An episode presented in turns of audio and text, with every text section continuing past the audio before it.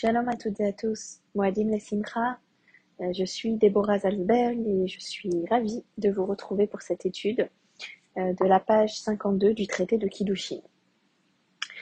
La page de Gmara euh, nous invite aujourd'hui à nous intéresser aux objets qu'un homme peut utiliser pour rendre euh, Mekudeshet une femme, c'est-à-dire de l'épouser et euh, on va plus s'intéresser aux objets que l'on n'a pas le droit d'utiliser, sachant que la réflexion principale de notre page va être la suivante. Est-ce que l'objet en question, par rapport à cet homme, euh, lui appartient ou ne lui appartient pas? On va en fait s'intéresser au statut des objets que l'on va évoquer à travers cette page pour essayer de comprendre si, au niveau de la halacha, s'il présente cet objet à la femme et lui dit Atmeku Deshet, est-ce que euh, la femme devient, euh, devient son épouse ou non? Au début de la page, on nous a parlé évidemment euh, d'un cas à exclure, ce sont des objets qui sont volés. Si l'homme a dérobé un objet à son copain ou a volé un objet dans la rue et qu'il vient se présenter à la femme, même si la femme accepte, il omet coup d'échette. Ça ne marche pas. Le principe général étant, est-ce que cet objet appartient à l'homme? Évidemment que non, s'il est volé. On va également nous présenter un cas euh, qui va euh, faire foi de contre-exemple. On va nous proposer l'option de fruits qui sont issus de l'année de la Shemitah, donc qui sont Gdushat et pour lequel le propriétaire a fait Efker.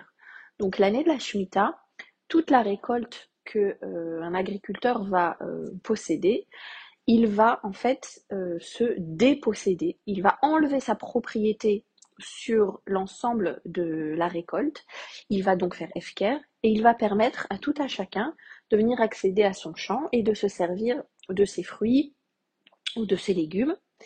Et la Gemara nous pose la question au début de la page, si un homme vient dans ce champ, utilise les fruits de la Shemitah et va demander une femme en mariage avec ses fruits, est-ce que ça marche?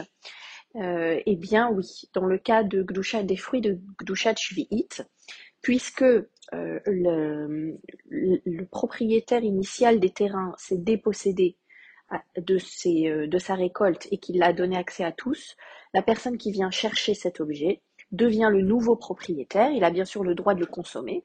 Pourquoi la question était intéressante ici? Parce que en général, les personnes qui accèdent au champ et qui consomment la, les fruits FKR ont le droit, bon, bien sûr, de le consommer, mais est-ce qu'ils deviennent pour autant propriétaires de ces fruits qui, sont accessibles à tous? C'était la question et la réflexion de l'Agmara. La conclusion est que oui.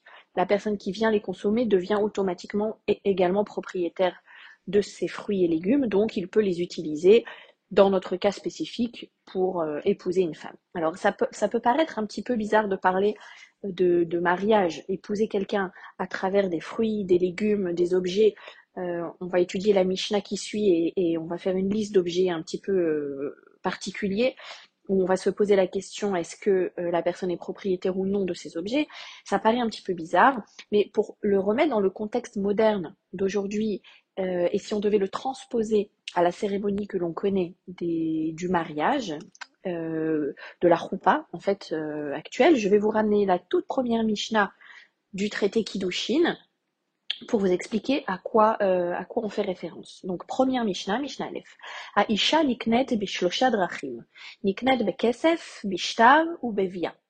Une femme peut s'acquérir, j'aime pas trop ce terme un petit peu ancien, on va dire, une femme peut prendre le statut d'épouse par rapport à un homme de trois façons soit Bekesef avec de l'argent, Bishtar avec un document, en l'occurrence une Ktuba, ou Bevia avec une relation intime. Donc aujourd'hui, ces trois conditions doivent être réunies pour valider le mariage. Et ce qui nous intéresse ici, dans, dans cette réflexion des objets propriétés ou non, on parle de la partie Bekesef. Et aujourd'hui, dans la, dans la cérémonie du mariage que l'on connaît, ça correspond à la bague.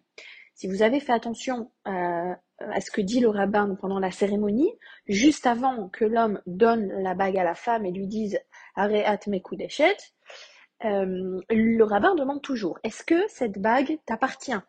Est-ce que tu l'as bien acheté avec ton argent? Et, euh, et, et l'homme doit évidemment dire que oui, parce que on a déduit de toute cette réflexion qu'on fait aujourd'hui que l'homme ne peut proposer une femme en mariage qu'avec des objets qui lui appartiennent.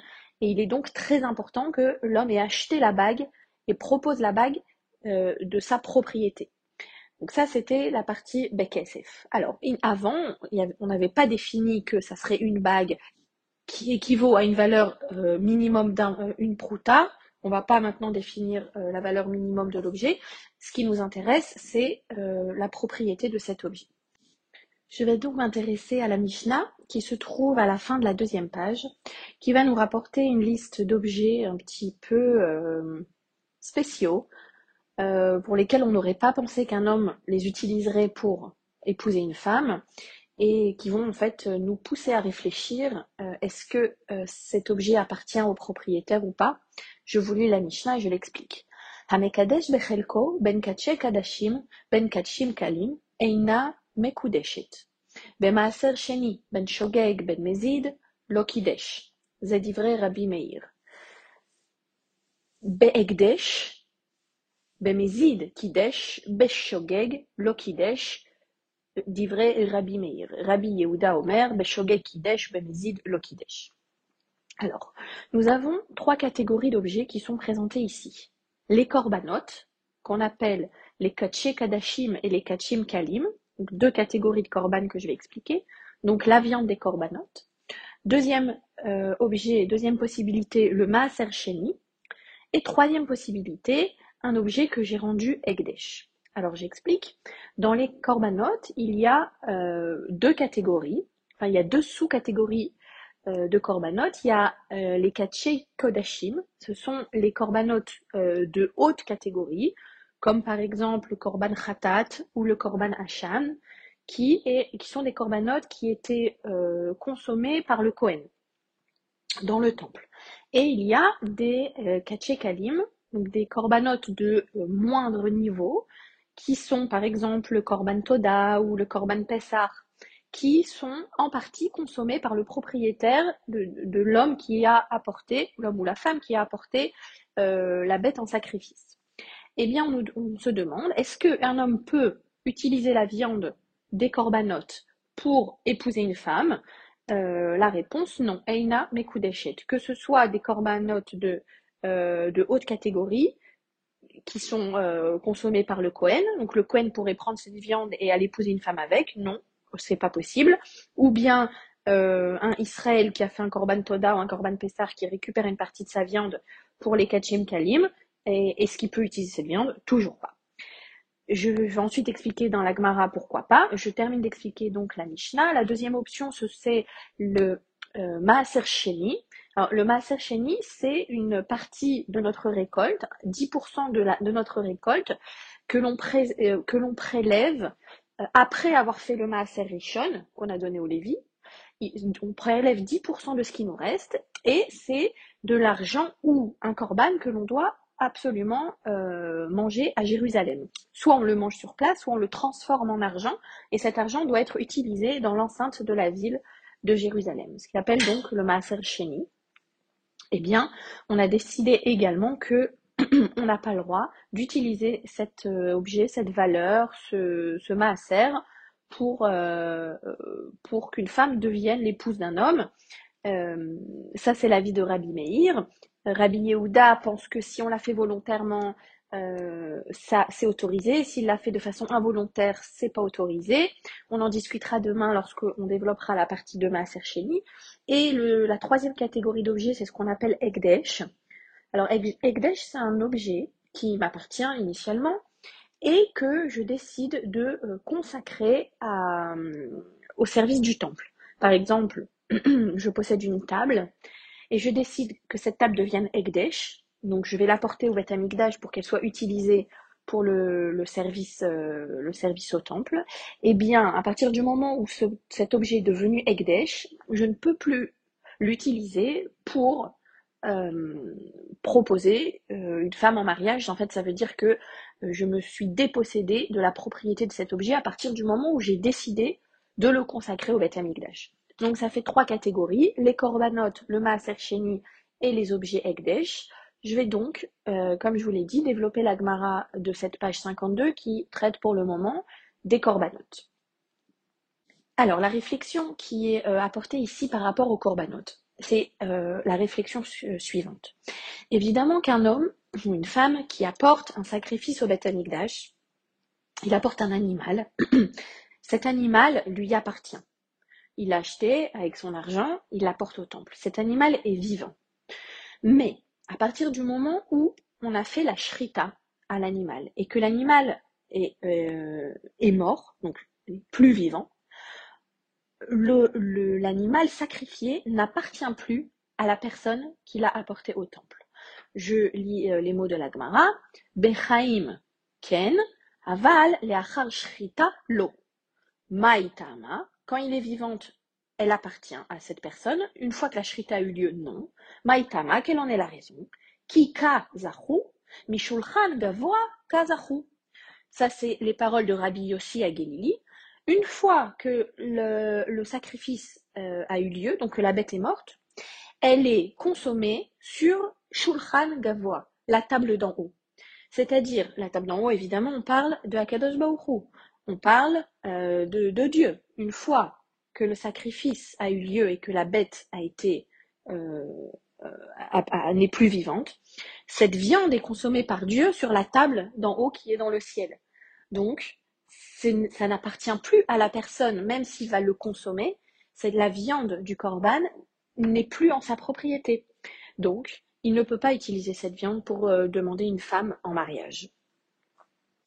La Gemara va ensuite nous rapporter un échange très virulent entre Rabbi Yehuda et Rabbi Meir sur le sujet des corbanotes, euh, pour lesquels ils ne sont pas d'accord. Et euh, la Gemara va même nous raconter que lorsque Rabbi Meir est mort, Rabbi Yehuda a interdit que les élèves de Rabbi Meir rentrent dans sa yeshiva pour euh, le contredire, notamment par rapport à ce sujet.